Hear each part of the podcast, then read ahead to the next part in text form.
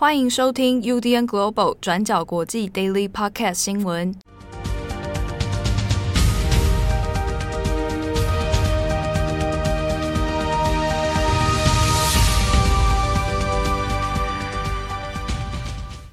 Hello，大家好，欢迎收听 UDN Global 转角国际 Daily Podcast 新闻。我是编辑七号，我是编辑慧仪。今天是二零二二年三月三十号，星期三。好，那我们首先第一条来看一下乌克兰跟俄罗斯。我们昨天有讲到说，现在有和平谈判。好，那针对这一个停火和平的协议呢，目前看起来，哈，目前而已，似乎有一些乐观的迹象。啊，就是说，也有可能，说不定真的可以达成初步的所谓的停火协议哦。不过呢，双方不管是乌克兰还是俄罗斯，似乎在这个议题上面。诶，虽然说有所进展，但还没有一个具体的内容跟时间表出来哦。那与此同时呢，我们昨天也有稍微提到说，在基辅的攻势，哈，现在的俄罗斯进攻，那除了已经停滞，几乎是没有在进攻之外呢，还确定是说，哎，那俄军似乎有开始调动往后方调动的这个迹象哦。那外界一开始的解读呢，有认为说，可能会不会是俄军已经在做。哎，稍微做撤离的这样一个动作，好。不过现在乌克兰还有美国方面的情资是显示是说要注意这个动向哦，因为这未必等于说俄罗斯要准备停火。那目前呢，美国五角大厦方面他们的公开的情报新闻简报里面是有说，的确有注意到俄国的军队呢是在基辅这边往后调离的，那是要在慢慢离开基辅这里。但是呢，人数并没有非常多，它并不是一个整体军事的呃全部移动哦，那它只是少部分的一个调动而已。那美方的情资是认为说，有可能它只是在做一个阵地变换哦，只是稍微把军队的配置呢调整一下位置。那这个调整重新部署的目的，有一个有可能是他要把相对其他的力量呢移往乌克兰东部。那就是我们之之前有讲到的，呃，俄罗斯的目的之一，有可能是希望在停火协议之前，能够尽可能争取到拿下乌克兰东部哦，或者是像马利坡。所以呢，目前如果我们看待基辅这边的军事移动，那还不能完全定调说，那俄罗斯真的是啊不想打了，或者是说判断俄罗斯可能已经后继无力了啊，这个都还没有办法下这样的判断，也有可能是他在做变换之后。那再集结新的兵力，再继续往基辅前进，好，这也不是没有可能。所以在这个和平谈判之后，那也有看到这个军事部署的一些移动迹象。那乌克兰方面，还有美国，还有英国，那都有说，现阶段乌克兰其实仍然是受到俄罗斯的军事威胁，这个威胁是存在的，还不能够掉以轻心。那俄罗斯的官方，他们的国防部。也有对外说哦，就是诶，现阶段的确暂时是先把军事火力先稍微暂停哦，但是说是一回事，好，那当然做又是另外一回事哦。英国方面就有在这边先警告，就是诶，最后还是要看一下俄国的实际动向为何。好，那没有办法相信说俄罗斯官方对外的这样的说法。好，那的确也与此同时呢，我们看到星期二的时候。在乌克兰南部的城市尼古拉耶夫呢，那还是在正在被炮轰当中哦。那星期二的时候呢，就有一个政府的行政大楼，它就被飞弹击中。然后目前根据乌克兰官方的说法是，至少呢已经造成十二人死亡，那三十多人受伤。好，所以呢现阶段在东部、在南部，它还是有一些零星的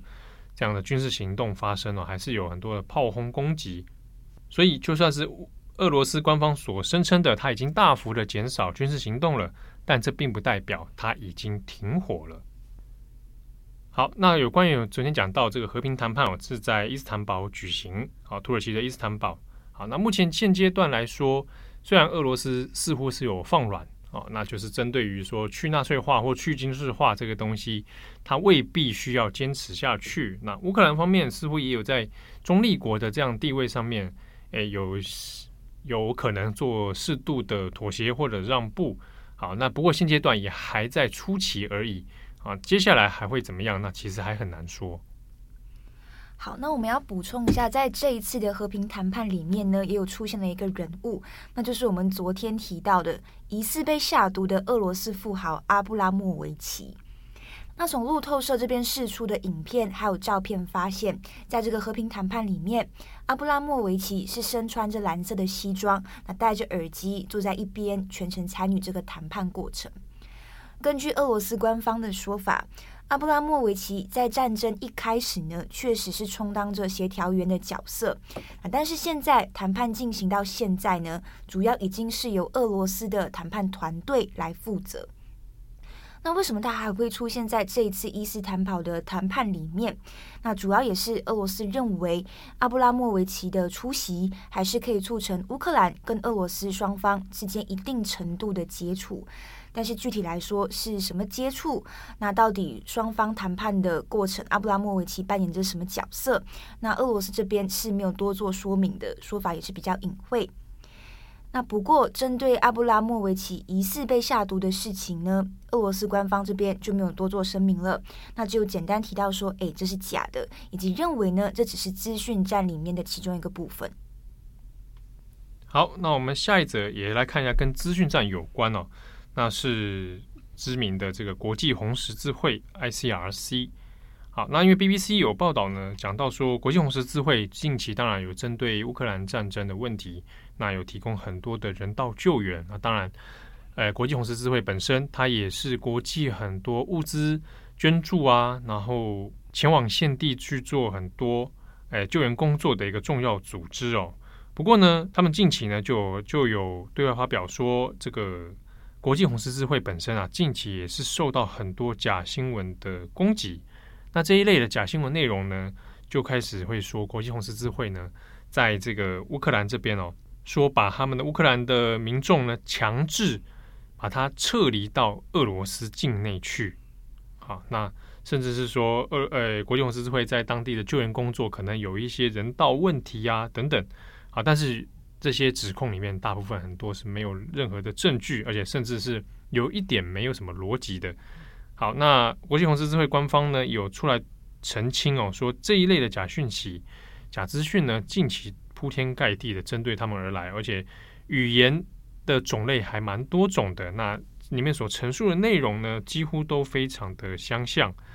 好，那另一方面是因为上星期哦，国际红十字会的这个。委员会主席呢，那他才去俄罗斯访问，去见到了外交部长拉夫罗夫。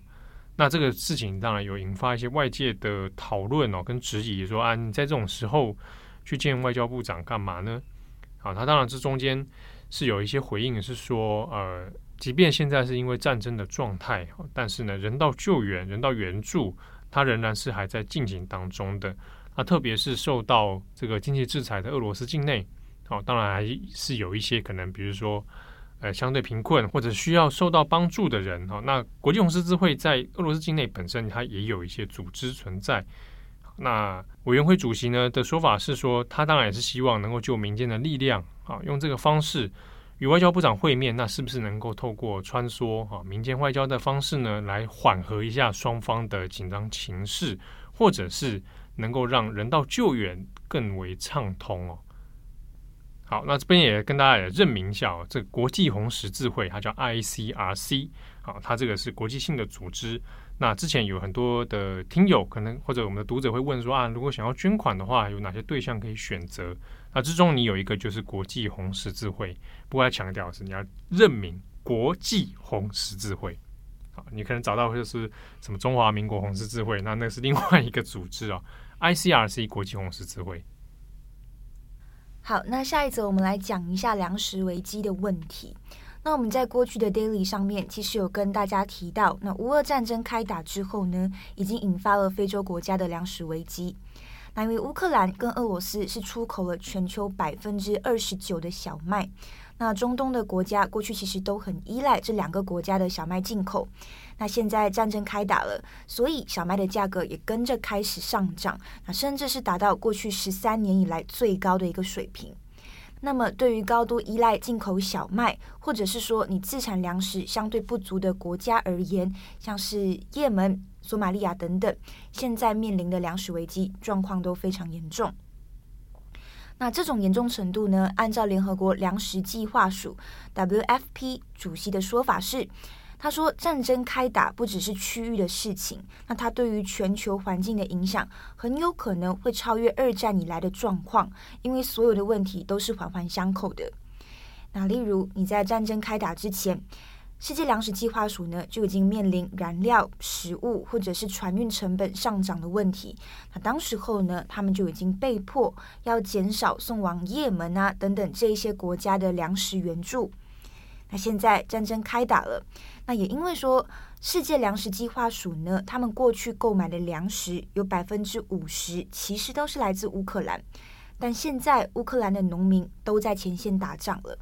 那所以呢，到底谁可以负责耕种？那另外，乌克兰现在呢也缺乏肥料来耕种。那因为这一些肥料的来源都是来自于白俄罗斯跟俄罗斯，所以在不施肥的情况下，农民又在打仗的情况下，预计乌克兰的粮食将会再减少百分之五十。意思也就是说，如果战争再持续下去，因为缺粮，那接着就会造成粮食价格飞涨。那我们可以知道嘛，过去许多国家在疫情的影响之下，经济状况已经相当脆弱，所以也会担心说，饥民的问题也会进一步大增。那所以这一场战争是会影响全球的粮食供应链，不仅仅是造成乌克兰，可能也是全球的国际人道危机。好，那今天的最后一条，我们来讲一下上海。那上海的疫情呢，持续升温，在过去一天新增了四千四百七十七个确诊病例。那上海市的政府呢，从二十八号开始就实行了两段式的封城来进行检测。那接着也在同一天发布了相关的政策措施。那这个全名有点长，叫做“全力抗疫情，助企业促发展”的若干政策措施。那这个措施里面就提出了二十一项扶持企业的措施，但其中呢，最引发关注的就是里面有提到要支持疫苗跟治疗药物进口这一项措施。那么中国过去两年主要还是以施打国产的疫苗，像是科兴还有国药疫苗，所以这样子第一次开放疫苗进口，自然也就引起了关注。那当提到要进口的时候，上海复星医药的股价也跟着开始大涨。那主要也是因为上海复星医药旗下的疫苗产品是复必泰疫苗，那这款疫苗呢，其实是上海跟德国的公司所合作的。那从去年三月开始呢，复必泰疫苗只在香港啊、澳门上市，但是迟迟没有办法在中国审批上市。所以这一次上海市政府推动了这一个政策之后，外界自然也就把目光放到复必泰疫苗身上。那除此之外，上海市的政府也有提到要加强抗疫物资的储备以及保障，那包括提升快速的检测能力，还有加强隔离病房的房源等等。那另外呢，我们也稍微补充一下，上海市政府这一次推出的这个政策里面有哪几项是援助企业的措施？那当中是包括要大规模退税，对于疫情中高风险的地区呢，来减免租金；对于部分企业加大金融的支持力度等等，或者是也包括呃，疫情期间很多民众都会使用外卖平台嘛，所以上海市政府也有相关的措施啊，希望进一步可以下调餐饮、住宿等等这一些呃平台的服务费。那如果你是在重点单位工作，像是零售业或者是餐饮业的从业人员，那政府这边也会全额补贴核酸检测的费用。那大概是这样。这边补充一下，我们虽然讲复必泰，但在台湾那个时候代理的时候就是在讲就是 BNT 啦。好，那那时候因为曾经它引发了关于到到到底上面那个标签要不要贴上复必泰三个字，有引发了一些争议哦。好，那这一次里面主要在于说。呃，BNT 哦，复必泰这一款，那是之前没有办法在中国去上市，没有办法来做施打，所以那时候港澳还有包含台湾，好，那就变成是可以去施打的一个地区哦。好，那这次在中国，那当然就算是第一次的有你开放了在科兴跟国药以外的疫苗，那当然会引发一些市场的波动或者甚至是期待啊。但就是说，以现阶段的上海状况来说，到底开放了这一支第三个选择，那用途跟意义到底是什么？其实还蛮需要观察的。主要是两剂大部分都大家都打了，那第三剂可能差不多有至少五十趴以上的这个施打率哦。那到底是大家第三季要让在上海的人选可以多选吗？还是说第四季的追加剂可能要来打 BNT 吗？好，那 BNT 混打国药科兴这个东西，这个案例可以说是非常之少啊。那这样子会有产生什么样的效果，或者防护力怎么样？那可能也要再去做观察了。那当然就是说就，就诶政治的讯号上面，甚至也有会可能推测啊，是不是对于国药跟科兴的防护力啊，觉得可能不那么够吗？那现在面对现阶段这个 Omicron，然后又有在变形的这种状态之下，哈，那开放这样的疫苗这件事情，到底有什么样的一个诶后续发展啊？其实可以来再做观察。好，那感谢大家的收听，我是编辑七号，我是编辑惠仪，我们下次见喽，拜拜，拜拜。感谢大家的收听，想知道更多详细内容，请上网搜寻转角国际。